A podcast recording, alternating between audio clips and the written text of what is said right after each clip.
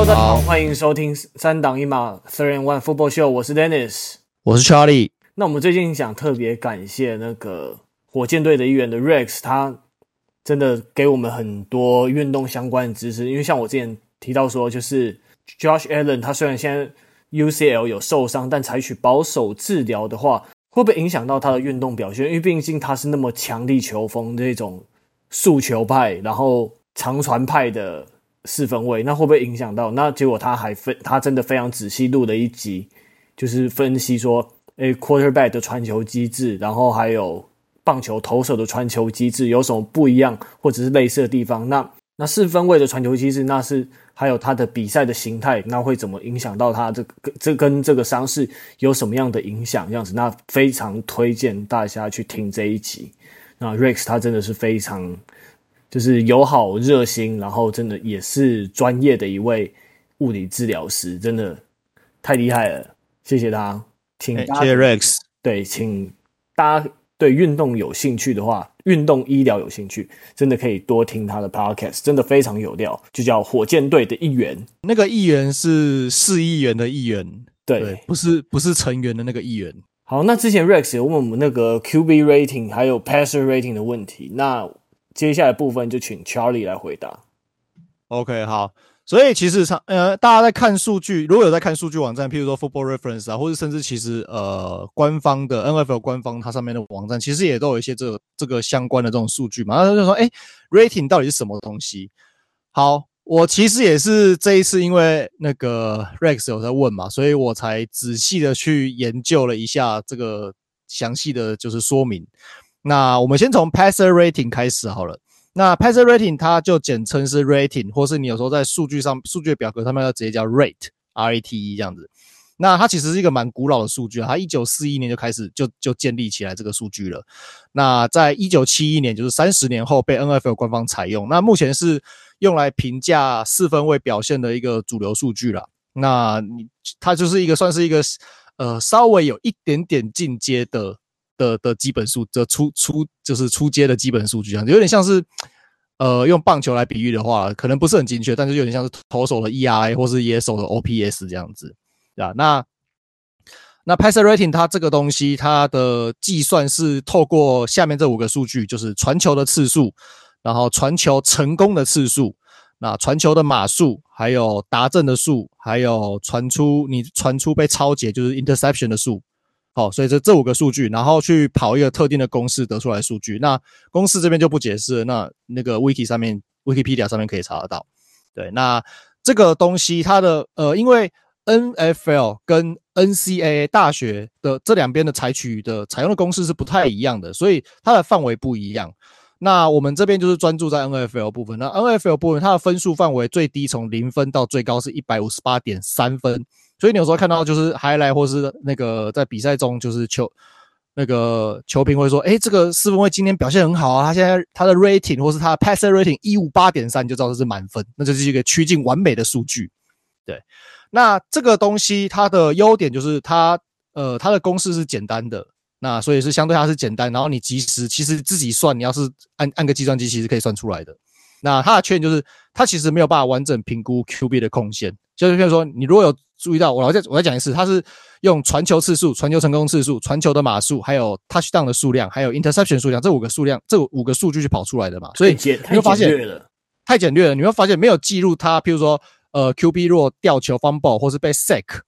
对，或者说像现在现在这种 combo combo 这种呃 deal three 的 quarterback 这么盛行，所以诶 QB 跑正自己跑的码数应该也要列入计算嘛，因为这也是 QB 的贡献呐。这也是要列，应该是要列入 QB 评比的一个项目吧，但是这些这个这个 passer rating 里面都没有。那我个人觉得这就是一个时代因素了，因为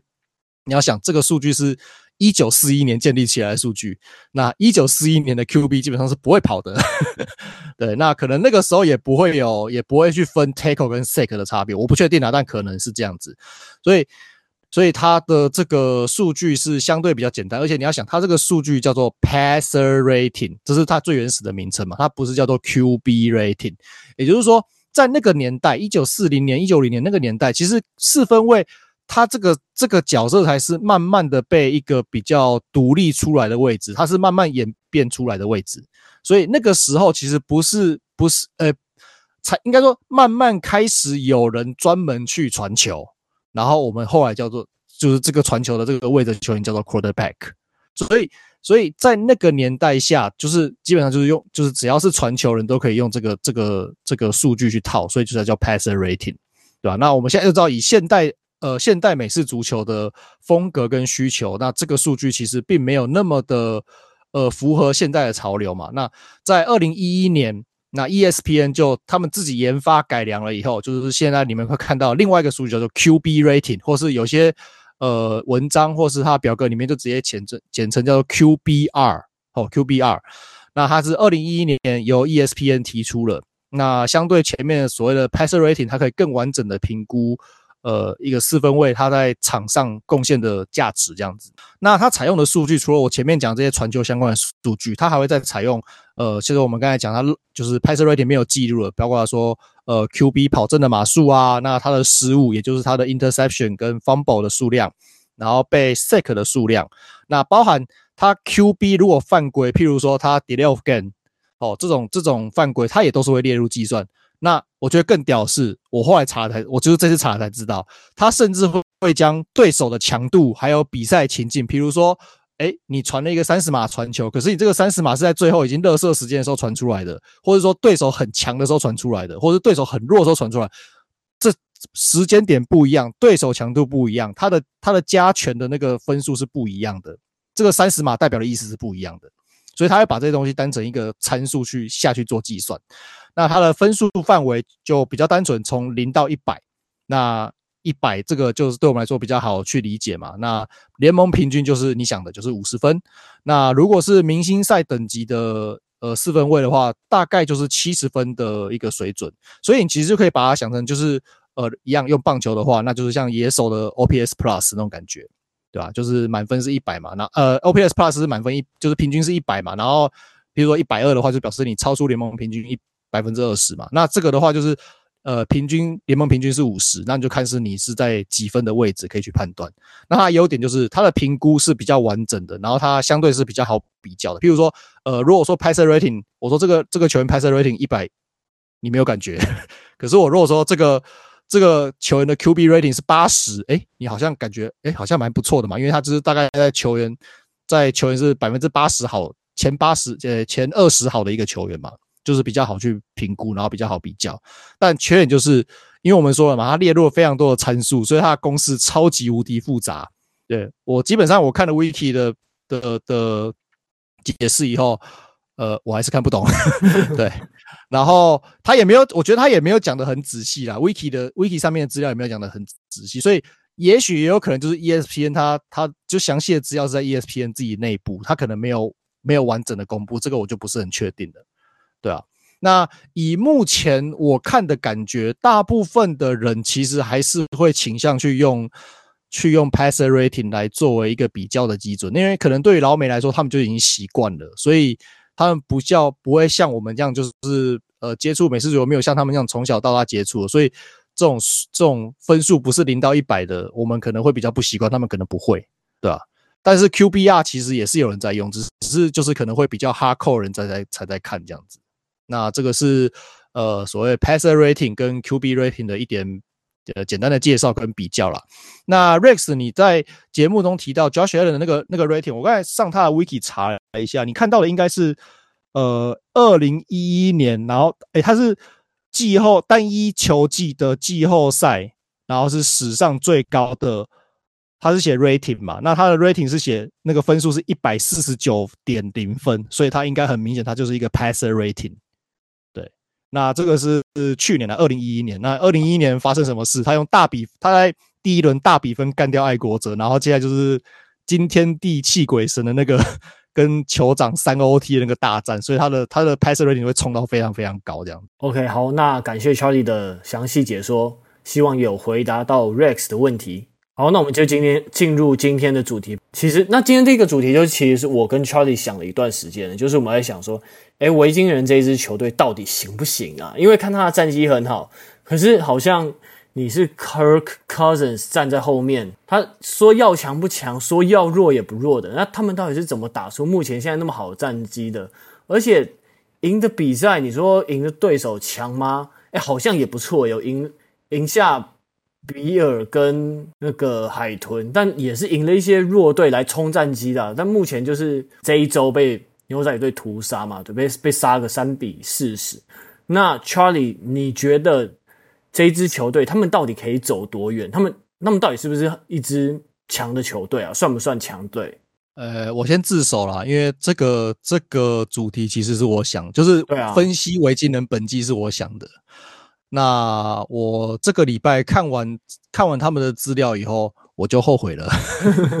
我我认真讲了，我真的是看不出来。我从数据面，我真的完全看不出来他们到底怎么有办法打出目前这种战绩。八胜两败耶，然后他们的就是大部分的数据都是在联盟的中段中段班那边徘徊，甚至有一些是在后段班的。对，防守比较有后段。对对对，防守比较有后段，可是进攻其实很多也在后段班。就是整体而言呐、啊，以整体球队的排名来看是在后段班这样子，所以我就真的是我真的是搞不懂他们到底怎么有办法打出这种战绩。那这是我就是去详细的比较以后。推测出来的的一个猜测啦。那呃，如果你是维京球迷，你有不认同我们的想法，就是一样，欢迎可以在留言或是在讨论区里面真的批评指教一下，因为我真的是看不太出来。好，那首先我们从进攻方面来看，那进攻的话，我用一句就是我们去年呃那个棒球西雅图水手队水手就是球迷群组里面的一句很常讲的话。呃，打球靠赛，轻松自在。那为什么会这样讲呢？因为 Cousins 他本季有五次的 game winning drive，就是最后最后逆最后一波进攻，然后逆转逆转对手，然后赢得比赛，这种叫 game winning drive。我们之前有讨聊过，八胜，然后有五次 game winning drive，那超强，那也算他对，那算那就算他赛好，那也算他心脏还不错喽。对对对，那他目前是跟巨人的 Daniel Jones 这两个人都是五次是联盟最多的。那就像你讲的嘛，八胜你八场胜利里面有五次是最后最后一波逆转的。对啦，他表示你心脏很强啊。可是是不是同时也表示你们有超过一半的胜场是最后绝杀？然后有一点，那你前面到底在干嘛？或者是说他们前面是不是防守就会先溃堤之类的？或是你进攻先落赛，然后最后才突然醒？你们都专打最后一波这样子，对，进攻前半上半场都在睡，对啊，而且他们他们这五五次的 game winning drive 的对手分别是狮子、圣徒、熊、司令、比尔。我老实说，就真的是你觉得真的算是比较有竞争性的球队，就只有司令跟比尔而已，剩下三前前面的三支根本就不应该不应该打到要 game winning drive 你才会赢啊，正常来说应该是这样子，所以我会觉得。是不是你的表现太不稳定了？就是你好的时候可以打的跟呃也不会到神一样，可是就打的还不错。可是烂的时候，更是打的跟屎一样，play like shit 这样子。对，可是你看他们的比分，他们赢球的话，他们都可以把比分打打到比较高诶。所以我自己是觉得说，目前听你讲到这样子，我觉得说，维京人，我觉得他像是一个穷人版的酋长，他攻还 OK，然后守防。防守比较弱，所以这样子就等于是把这样子的状况反映在了他的比分上，对吧？那虽然进攻跟防守他们其实都是有各自不错的球星在，但就是没有完整发挥他一个该有的战力。那最大问题点可能就是 Kirk Cousins 嘛，他可能就是一位就是 arm talent 普普通通的四分卫，但有 Justin Jefferson 这一位可能现在目前联盟。前三名顶尖的 receiver 在，所以让他们的进攻打起来更简单，也让 Kirk Cousins 受惠，那也让进攻组其他的球员打起来比较轻松一点，负担没有那么大。我自己是觉得啦，我自己觉得，当然 Justin Jefferson 很重要，可是真的不要忽略他们的主力 running back 主力跑位那个 Dalvin Cook。对啊，他这一次的数据也超好，他平均推进不是、嗯。五码左右嘛，也很这个数字差不多。对对对，那而且他是那种可以跑可以接的那种那种类型的跑位，他是两边都很具有很高威胁性的。那呃，我我我这个是我今天在就是在看这个资料的时候，我自己做的比较啦。那他平均一场比赛大概就是被就是被 target 传球上被 target，跟他跑正持持持球的次数加起来，就是他 touch 他触球的次数加起来总共是大概十九次。那他输球的，我就是维京人目前为止，他只要触球次数低于十九次，那维京人是一胜两败。所以他两场输的那两场，基本上触球都是低于十九次的，尤其是跑正跑正的数量都会大幅的降低。对，所以我会觉得那我会觉得，当然 Justin 就是很重要，可是 Dalvin Cook 可能会才才会是维金人就是真正进攻打底的那个球员。对，这一点我不否认。可是这样，可是你说要让他多跑，所以等于说是这个其实是一个很好控制的因素啊，你就先让他多跑就对了嘛。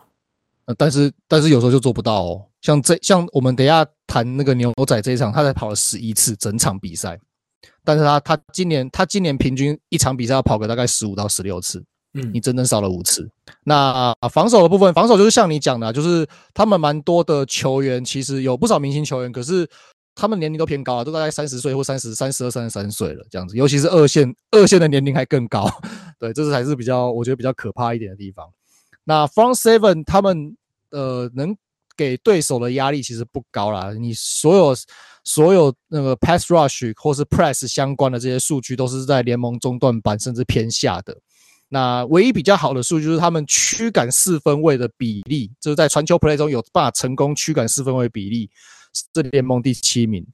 然后他们 Tackle for Loss 就是把呃持球者呃 Sack 以外，就是譬如说呃对方传。就是传 screen 啊，或者是说，呃，对方跑位要持球，然后直接把他在 line of scrimmage 起攻线后面直接 tackle 倒地的这种这种次数，五十九次，联盟第五名。对，哦、也就是说，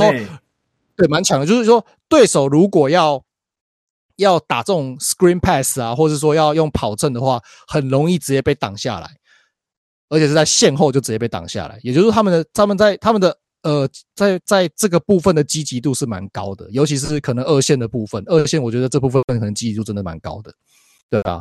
但是除此之外，就真的很乏善可陈啦，对吧？所以他们的 front seven 我觉得可能能力比较有限一点，对，平庸了一点，就除了对平庸了一点，除了绿湾转过来的 The Darius Smith 之外，好像都还好，都没有看到特别。还有那个、啊、Daniel Hunter，Daniel Hunter 也不错。对吧、啊？可是那像其他像那个他们有那个内线位 Kendrick，可能我觉得可能就是受限一点年纪吧，我在猜，对吧、啊？所以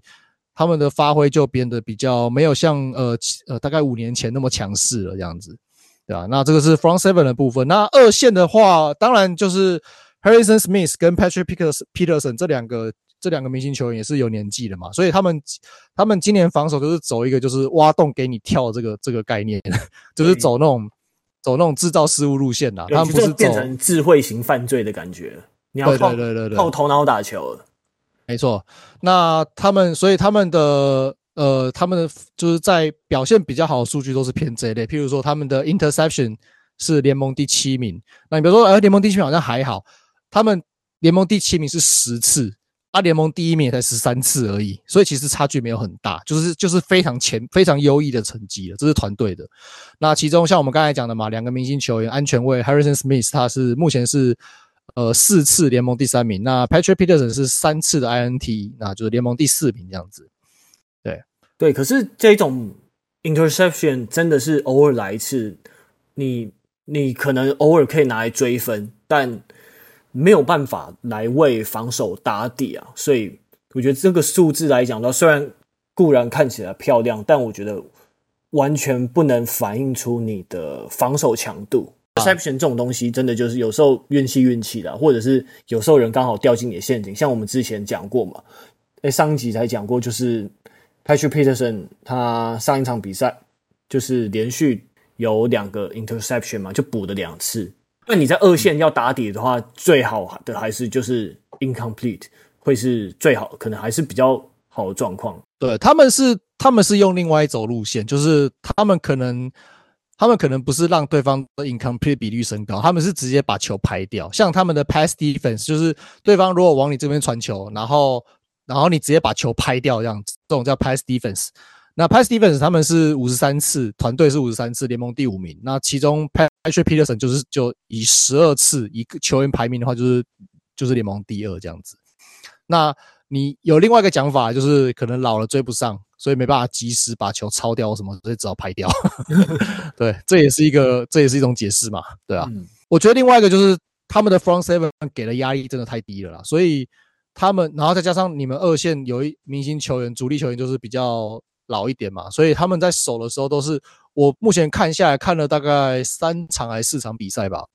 我的感觉就是他们守这种 soft coverage 为主。那这种的缺点就是因为你 front seven 给的压力不够，所以只要是只要对手在口袋里面的时间一拉长，其实你终究是会被跑出空档。然后，所以你可以看到有时候三不五时接到球，就是就是对方的接球员接到球，可周遭没有人。但是，但是只要一接到球，你会看到维金维金的维金人的防守球，尤其是二线，你可以很很尽可能快速的包上去，然后非常扎实的 tackle。嗯，对。可是，可是因为你守这种 zone，然后又是比较守 soft 的这种，就是没有没有太太侵略性的这种这种防守方式，所以当对手接到球的时候，有时候就是直接比较深远一点的距离的传球了。嗯，没错。好，那我再补充一下进攻，因为这一次的目前的他的总教练是 Kevin O'Connell，那他是前公羊的 OC，那他这一个球技他给 Justin Jefferson 蛮多的站位还有战术上的多样性跟变化，像是有那种 option route 让他自己可能自己发挥的，或者是把它放在 slot，但是跑长的绕绕出去外面跑到 corner 之类的。但 Justin Jefferson 他的摆脱能力、get open 的能力真的太好了，所以让 Cousins 轻松很多。对啊，而且他的他的体能条件也很好，像他有几场比赛就是 Cousins 传那个传他那个位置，根本就是前面根本就是有人守在那边啊，但是他就是直接在空中把直接就摘拔啦，在防守球员前面直接摘拔啦，然后就打正了。对啊，对啊，他的条件他有太好。对啊，那以。这一场的最最新就是对牛仔被大屠杀这样来说，我觉得整个进攻组没有很在状况内啦，尤其是 Cousins，Cousins 这个这场大概就是他骰子骰到二吧，我觉得。对啊，而且他他而且他自他们自己的 O line 真的扛不住 Michael Parsons 这种等级的 Pass Rusher，真的。哦 Michael Parsons everywhere，对啊，真的 everywhere 太可怕。那。如果他们的有 O，因为我看到说，假如说有少数的 play，他 O line 真的有扛住的话，其实 Cousins 球都还是传得出去，就是进攻稍微都可以运转的起来的。就是虽然有些几球其实都传的还不差，虽然没有飞到非常那种惊为天人的传球，但至少都还是可以运转的起来。所以这场比赛我觉得可以看得出来说，他们的 O line 的极限可能就在可能就在那边。其实我觉得我不认为是 O-line 的问题，因为你看这一场就是上半场，Cook 跑的状况其实不错，而且很多是从中间直接窜出去的那种跑法。对，可是从 O-line 中间窜出去，那如果如果你的 O-line 有办法这样，Pass block 的状况不一样，Run block 好一点，可是 Pass block 比较不好。也那也许啊，如果是如果你意思是这样，那也也许可以说得通。但是那就回到我们刚才我最前面讲的问题了，就是当 Cook 的使用率低于他的他这一季的平均的时候，其实都代表维京人的的的防的进攻是打得很落赛的。那这一场就是像维京人，我就说嘛，整场 Cook 他的跑阵是十一次，那整场他平均每一次持球跑阵可以推进六点五码。对吧？结果上半场给他跑了八次，下半场只剩三次，整场十一次 啊！他这一季平均要跑十五次，所以就少很多。那你说啊，后面后面维金人就被打爆啦，你分数被拉开，不能跑。好，OK，我可以理解啊，后面被要追分你，所以没办法跑。但是我去看他的逐 play，就是 play by play 这个这个这个记录。他基本上从维金能从第二节剩下五分半的时候，那个时候比数只是被拉开到十十三比三，就是只差十分，两波球权的差距。从那个时候开始，库克就几乎没有跑了。从那个时候开始就几乎没跑，然后就一直在传球，然后一直传传球啊。可是你比分也没接近，然后你的推进效率也没有变好，然后你 Cousins 还一直吞 sack，那你为什么不跑？对啊，他们的传球完全没有效。我觉得 Cook 的使用率还是很重要。对对啊，啊，你看，反观这一场，其实这一场比赛对牛仔这场比赛，两边的跑阵发挥都很好。我的想法是这样。那两边的跑阵发挥很好，那你看牛仔做了什么？牛仔是发挥很好，是不是？那我就跑啊，对不对？比赛就是这个职业比赛就这样子。我发现你的弱点，我就是一直打，一直打，一直打，打到你变正为止啊。基本上没有辩证，我就继续打。所以牛仔整场比赛跑了四十次，然后只传了三十次，你看效果就出来了。不是那个维京人的防守完全被完全是守不住的，对，他其实弄爆。维维京人的跑阵其实牛仔也没有很守得住，可是你就是不跑，然后等前面不跑，后面被拉开了，更没办法跑，然后就恶性循环就爆掉了。对，然后还是那个老招嘛，你用你他们的跑阵能把。能串接起来的时候，你就时间就一直站在他们这边的嘛，然后他就可以，那不管传球就顺了，那跑阵也顺了，然后那你被被跑多了，你的你可能体能消耗累了，你总有会被跑一个大的。那这一次维京人看到他们就是死在两个人手上嘛，第一个就是刚刚提到 Micah Parsons 到处到处飞到处 sack，那第二个就是 Running back Tony Pollard。你不止被他跑了好几个长的，还甚至被他拉出去当 receiver，还被他接到长传球。哇，那你这样真的不用玩了啊。而且还有那种就是 RB RB 跑一个 swing，就是绕就是绕出去 swing，就是在线后接到球，然后一路冲到达阵区的那一种。这场比赛牛仔就是战略对的嘛，就是不管怎么打都怎么顺。那相对之下，维京人就是打不顺，那你就算有到 end zone 的准备攻击 end zone 的机会，你那个。T.J. Hawkinson 在 end zone 也漏了两球，如果他没有漏这个漏这个两球，可能战局就不一样了。而且不是两次攻进 end zone 漏球，是在 end zone 前连续两个 play 漏球。对，这个而且那两球是很对，而且是连那两球是我我怎么看我都觉得绝对是有机会接到的，那真的有机会接，就是你自己掉了，那没有那没话可说，真的没话可说。对，所以我才说这一场整整场比赛给我感觉就是整个进攻组都完全不在状况内，当然只是说 Cousins 的表现是更差了而已，这样子。那总结一下这场比赛，我觉得你要我问维京人这，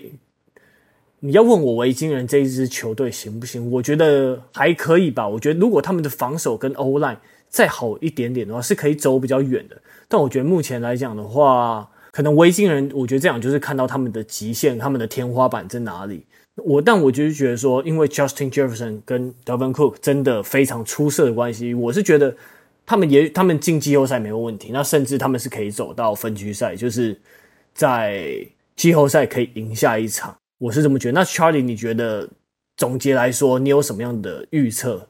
其实我跟你想法差不多，因为今年的国联状况就是非常的不明朗嘛，除了国东就是死亡分组，然后一级战区以外，对，剩下。国北，国北就像你就像你讲的嘛，就是目前领先的是维京人啊，但是你维京人看下来，你也不会觉得他们真的很强，他们有像数，他们有像战绩显示出来那么强，你不会有这种感觉。那国南就是就是一群天线宝宝，那就不要理他了。那国西就是海鹰莫名其妙的起来，可是海鹰在这样子的目前的这个阵容，到了季后赛还能不能发挥这个魔力？你也不确，我们也都不确定嘛。对，所以目前看起来就是最竞争最就是只剩下国东。那国东如果目前就是老鹰跟维京人分居一二种子嘛，那所以基本上如果这个态势不变的话，一路维持到季末，那我我的想法会跟你一样，就是他们打第一场就是外卡应该是没有问题，理论上啊，理论上。但是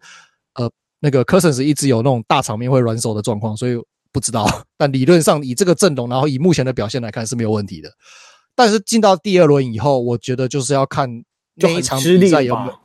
就是看有没有人会爆气啦。简单讲就是这样子，看有没有人会爆气。对啊，但能爆气的也就只有 Justin Jefferson 而已。Adam Cook 有可能啦。我觉得 Cook 啦，我觉得是 Cook 跟 Jefferson，然后然后看他们能不能成功做对手的防守线。做对手防守陷阱成功这样子，只是说到了季后赛四分卫的能力理论上一定是跟季后赛的平均水准是不一样的，所以到时候那那些那种等级的四分卫还会不会中计，那也就是另外一个问题了。对啊，然后他我觉得他们持球时间还要再进再增加一点啊，不然的话你让他们防守组在场上撑可能没有好事情。对啊，因为毕竟年纪也都大了。对。OK，好，那下一个球技配不上战绩的球队，我们来看到，大家应该不知道大家有没有猜一下？五四三二一，那我们要聊到是哪一队呢？Charlie，喷射机。哦，对啊，喷射机这个 江教练最爱的喷射机，真的。看，我觉得，诶，这个礼拜还蛮，我觉得戏剧化的，就是他们惨败了这一场之后，然后。不是有媒体记者问那个 Zach Wilson 说：“哎，你会不会觉得说，哎，那他被问到说，哎，有没有觉得说浪费掉了防守组给你们的好机会？因为他们的防守组真的真的是非常宰制力的满分演出啦。简单讲就是满分演出啦，基本上没有什么好挑剔的。对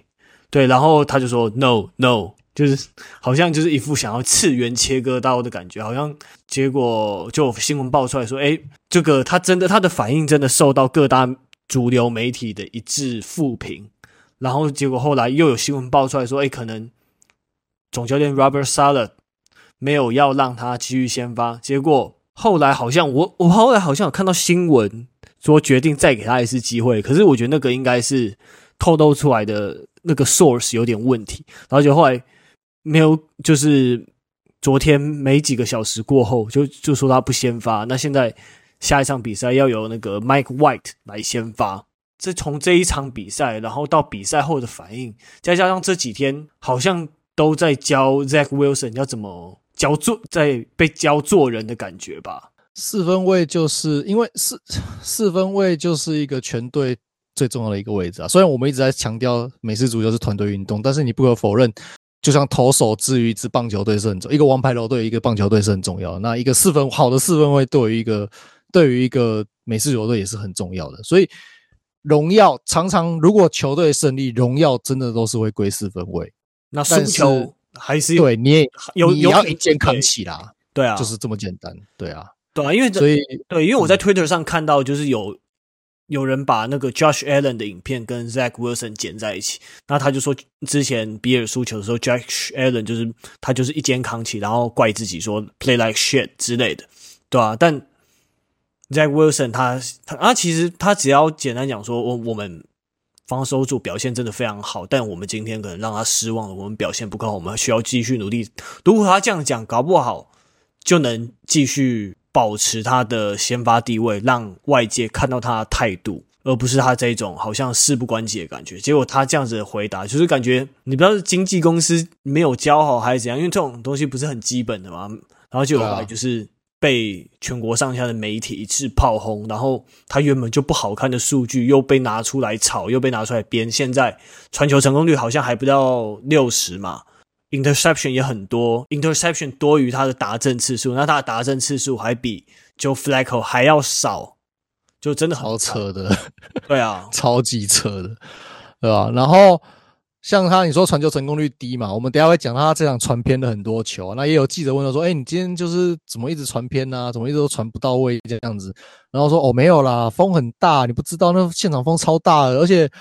就是对了，我有些球真的传偏了啦。啊，可是那个 receiver 他们有些也没有跑到跑到我要的位置啊。我想说，哇靠，你真的很敢讲哎，你这样。”不是，就是不只是不只是把自己防守组的人惹毛，你连自己进攻组的人都惹毛了。哇，他真的会被球队围殴哎，真的会被 combo day 之类的。不，不用 combo day 啊，你就下次让你上场的时候，就是就是我们讲的嘛，欧拉就直接搞他，直接来对贼就好了，放旋转逼来来对贼啊，对啊？直接旋转门就死在那边了。对啊，你就直接死啦。对啊，那这场比赛真的看到 Zach Wilson 他是一个非常不好的。负面教材对于先四分位来说，就是你那种平行，你可能要 screen pass，或者是那种比较突击性的传球，你平行的球都能传歪好几次。然后还有之前说他的 pocket awareness，我就有说过不是非常好。那他连不是从 blind side 过来哦，他连那种从从他正面过来的，他都没有能躲过。那这样子的话，真的蛮不用玩的。那他现他这样比赛还有很多。还有一些 wide open 没有传到，那 under throw 传的太短了，然后或者是传到太外面，让 receiver 就算接到还出界，就各种状况都已经出现，对啊，就很惨呢、呃，像那个你刚才讲的这些东西嘛，那我我们因为他一个月前他来跟爱国者打过，然后那个时候我们也我们在前几前、欸、大概四集前我们也有讲过那一场比赛嘛，那我就我们那时候就是他。那个时候发生的问题，在这一场其实还是继续发生。那包含你讲的这些传偏啊，什么有的没有的，我上次也有讲，他 RPO 的判断很奇怪啊，然后这一场还是很奇怪啊，嗯、就是该你自己跑的时候，你就是硬要放给 RB 去给人家撞死，我不知道不知道什么什么概念，对吧？那像你说的这种，就是侧传这种传歪，因为整场比赛两边的防守其实表现都很高档，所以你的推进是你很难做推进，然后你这种就是。基本上好好传可以稳稳推进，推进多少不管，可是至少可以稳稳推进的的这种 play，你还传偏，很伤诶、欸，在就在这种这种很低比分的这种相持战下，是很要不得的一件事情。对，那相较之下，你 Mac Jones 虽然他们也没有拿多少分，他们根本没有拿多少分数，也一样拿三分而已，但 Mac Jones 他一度连续传的十球之都。成功，那即使没有分数进账，他也比较不会遭受苛责。他至少他还是，就是他至少感觉拼很多，不像 Zach Wilson 那样子有点心不在焉，然后心态上有点崩掉的感觉。Mac Jones 他感觉他就是一个比较 consistent 的球员，因为短传就是他的他的强项啦，毕竟。对吧、啊？那两边的跑阵基本上都不好发挥啦。那那个呃喷射机的跑阵防守我们讲过很多遍了嘛。那这一场比赛，呃爱国者的跑阵防守其实也不遑多让，所以两边基本上很难跑。那我觉得在跑阵这边唯一的分野就是爱国者的 running back，我觉得他们的体能条件可能真的比较好一点点，就是只是就是硬体机体差距，对吧、啊？我们讲的机体差距，就是其实爱国者的跑阵只有两次的。跑出大码数，就是大概十五二十码以上那种大码数，然后这两次都是原本要跑中间的洞堵住了，他往旁边去去阅读防守，然后看到外侧有洞跳出 cut 出去以后呢，然后再直线加速。基本上那个喷射机的跑位也有做一样的事情，就是阅读防守，找洞钻出去，然后要加速的时候就直接被爱国者的线位直接拦下来。所以那个真的就是，这个真的是没有办法体能差距，那个那个就就真的无解。所以这个商这个商场牛仔的 Tony Pollard 也有这样子做，也有中间被卡，中间塞车，然后往外跑，但他也是成功的，因为他毕竟他速度很快。没错，对吧？那就只能说这一场，就像我们前几集有讲的嘛，Breece Hall 这个这个新人跑位受伤，对他们来说真的影响很大。目前就是交易来这个 Robinson 也还没有补，还没办法补上来啊。对吧、啊？那 Carter 就是他本来就是那种小钢炮型的，所以没办法期待说他会有那种什么很爆发性的那种速度，所以这个这个就是呃唯一一个小小的分野啦。我觉得在跑阵这部分，对吧、啊？那呃那个喷射机的这种 front front seven 的这个强力压强力压迫，我们也就讲过很多遍了嘛。那在这场这场比赛，爱国者的对应方式就是好啊，你用很强的 pass rush 一直一直在 rush 我们家的 O-line 对不对？然后 rush 我们四分位嘛，那我就是用大量的 screen。然后还有短传，那这边的短传就是包含，就是比如说 receiver 跑那种短的那种 slant 啊，或是 running back 跑 swing 啊、slide 这种，就是绕出去接球这种，然后几乎是在起攻线附近接到球，让他们直接做推进的这种方式，去慢慢一点一点一滴的去推进这样子。基本上他们就是让球员去接球以后，想办法往前推，而且他们不会放弃任何的推进机会。对啊，那就像你讲，Mac Jones 打的就是也很好，就是每一球基本上都是稳稳的，有接到球，然后推一点，有接到球推一点，就尽量推，尽量推，尽量推这样子。啊，那只是说，呃，分数是三比三，很一直在僵持嘛。但其实我觉得，呃，比较可惜的是上半场，就是他们的接球员有时候关键时候会手滑啊，包含可能掉球啊，或者是或是没接到，不然的话，然后再加上现场其实真的风还蛮大的啦，所以踢球员上下半场各踢踢。就是 miss 掉一球 field goal，不然的话，其实不应该不应该一路杀到最后才决胜负的。对啊，因为就是爱国者他们码数多了很多嘛，就是你推推推，但对没有结果，推推推没有结果，是就是可惜了一点啦。但他们基本上我觉得对，但内容上他们的确是打的比较好的一方，不要看就对，不要看分说进攻组其实已经做了他们该做的了，那只是说就是说喷射机的防守真的很强。他们双手是真的很强，真的这一场真的完美演出，我觉得没有什么好苛责的。就算被跑了那两个大的，我都觉得没有办法苛责了，那真的没有办法，对吧？所以我觉得其实以比赛内容来看的话，爱国者的进攻组的那个内比赛内容是远远海放喷射机的进攻组的。呃，这场比赛喷射机被打爆，主要就是 Wilson 真的打不好嘛。那我觉得除了呃四分卫自己表现，当然球员自己表现不好以外，我想要从战术层面去小小的去探讨一下。当然，这个这个东西是这个东西对于大局影响的其实没有很大。最主要我还是要说，就是最主要真的是威尔森打很烂。那如果从 play call 的角度来看的话，呃，爱国者这场比赛他们的进攻主轴主要就是我们讲讲的跑阵，然后短传，然后加上 screen 系列。哦，那短传就是我们刚才讲就是 RB swing 啊那些有的没有的。可是他们是每场比赛其实都是差大概这样子。其实类似，对，都其实差不多。那喷射机的话就是跑加 play action，然后加纯粹的传球，然后再加上一点点的 RPO。那我们刚才讲过了，就是这一场因为两边防守都很强势，所以跑阵的效果不好。那跑阵效果不好，你 play action 这种假跑阵这种就效果就会不好。那再加上 Wilson 的那种阅读能力也不好，所以 RPO 的效果也不好。那加上 传球也不好，完全都不好啊，这 全部都不好。对，对啊，所以就是。所以喷射机整个整个这个它整个进攻体系就整个 run 不出来啊。那再来就是，呃，这是我的想法了。那我在跟那个就是爱国者专家 Jack 在讨论的时候，他觉得还好。可是我我看我还是我还是有这种感觉，就是喷射机的传球的那个设计，传球战术那个设计，他们的路径都比较远一点。很多我看到很多的 play 接球员的路径都大概是五到十码以上，所以你跑出去以后，球那个接球目标全部都不在荧幕里面。可是你反过来看，就是爱国者这边，Mac Jones 的目标很多都是短的，所以就是他传球那个时候，球员同那个接球员的目标是同时在荧幕里面的，荧幕是不用带的。对他们，然后哎，对，然后那个喷射机他们也比较少 check down 嘛，我记得，对，RB 都不会，几乎不跑出去接球，他们的 pass play RB 就是帮忙挡人。可是在这场比赛，他们挡人基本上没有什么效果，因为两边的 D line 都很强势。对，那。到了下半场，有时候会有那种两个 RB，然后两个都一起出去接球，可是因为这个 Wilson 看不到人，所以 所以就两个跑出去不知道干嘛，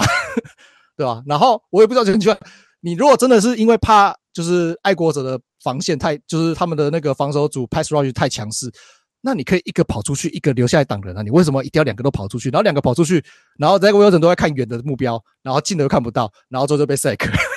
是 超莫名其妙。我就觉得，对，就是这场。当然，球员表现还是要强调，那个为什么表现不好，绝对是最大的战犯。但是 play call 的部分是跟 play design 的部分，是不是可以再做一些改进跟修正？我觉得这也是可以讨论的东西。这样子，没错，因为他们可能他们的教练团是不是还是有点那种比较擅长的防守，防守也也许对，也许啦，那也许有可能就是因为四分卫他们的。利益可能没有不好，只是说四分卫 run 不起来这个这个系统，那这也是有可能的。对，那这样子他们的战术可能又要再大改造了。他们整个 call play 的一些逻辑来讲的话，对，在 call play 的逻辑上面，或是或是说一些战术的微调上面，可能要做一些修正啦，对吧？那基本上两队因为呃防守很强势嘛，所以只要这一场比赛基本上。你基本上没有去去创造长传的这个这个这个机会了，因为就压的很压压就是那个呃防守组他们依赖压迫的时间很快嘛，所以你基本上不可能长传。然后你只要进到变成 second and long 或者甚至 third and long，一定死，不用看了。那一次那个那一波就已经已经不用看，就是一定是胖的，不可能推的。嗯，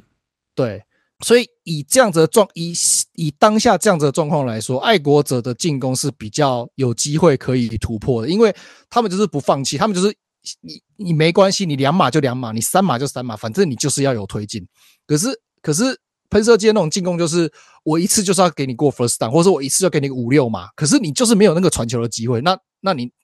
你原本是或者你没有那个能，你更没有那能力啊。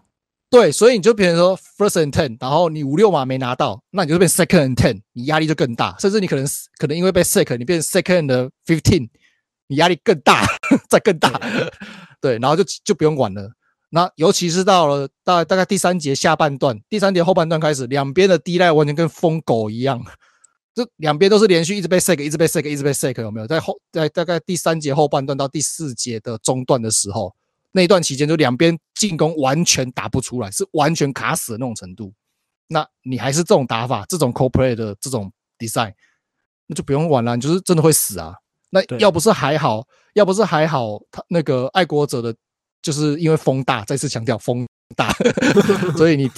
对，因为那个他那两球踢踢踢，就是没有 miss 掉那两球，其实都四十几码了，所以风吹这个可以理解啦，对啊。那要不是就是被风吹歪了，还有他们的防就是爱国者防守组，其实 Zach Wilson 传了两球，基本上是送分题的 interception，上下半场各一样是各一次，然后都没有接到，对吧？要不是没接到，不然的话分差绝对不会只是十比三，对，真的不可能，真的不会只是十比三，搞不好就是什么二十比三之类的。对啊，那反正总结一下，就是 Zach Wilson 在他们那一梯四分卫大年之中，就感觉现在真的是最惨的一个，因为其他人都有打出属于自己的特色。你不要说什么数据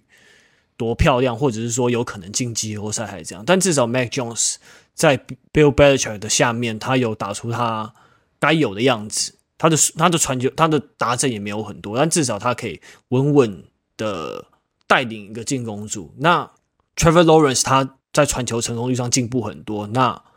touchdown 跟 interception 的比例也好很多。那 Justin Fields 传球，当然他的成功率还是不 OK，可是他现在找到了走错另外一条路，他现在开始狂狂奔狂跑，混入了 rushing yard leader 的里面嘛。那现在就剩在他改位置了啦，对，对啊，那现在就剩 Zach Wilson 还就是卡在这边，不知道冲安小，就蛮让人担心的啦。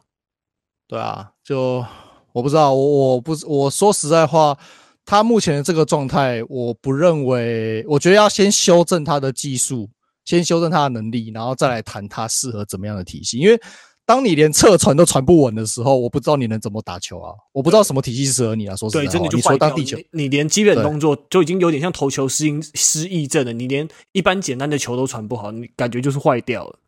对啊。OK，好，那我们这一集就聊到这里喽。来跟大家聊一下，就是可能球队实力内容比不上实际战绩的球队，不知道大家有没有想法？那欢迎留言给我们。那喜欢我们节目的话，也欢迎推荐这个节目给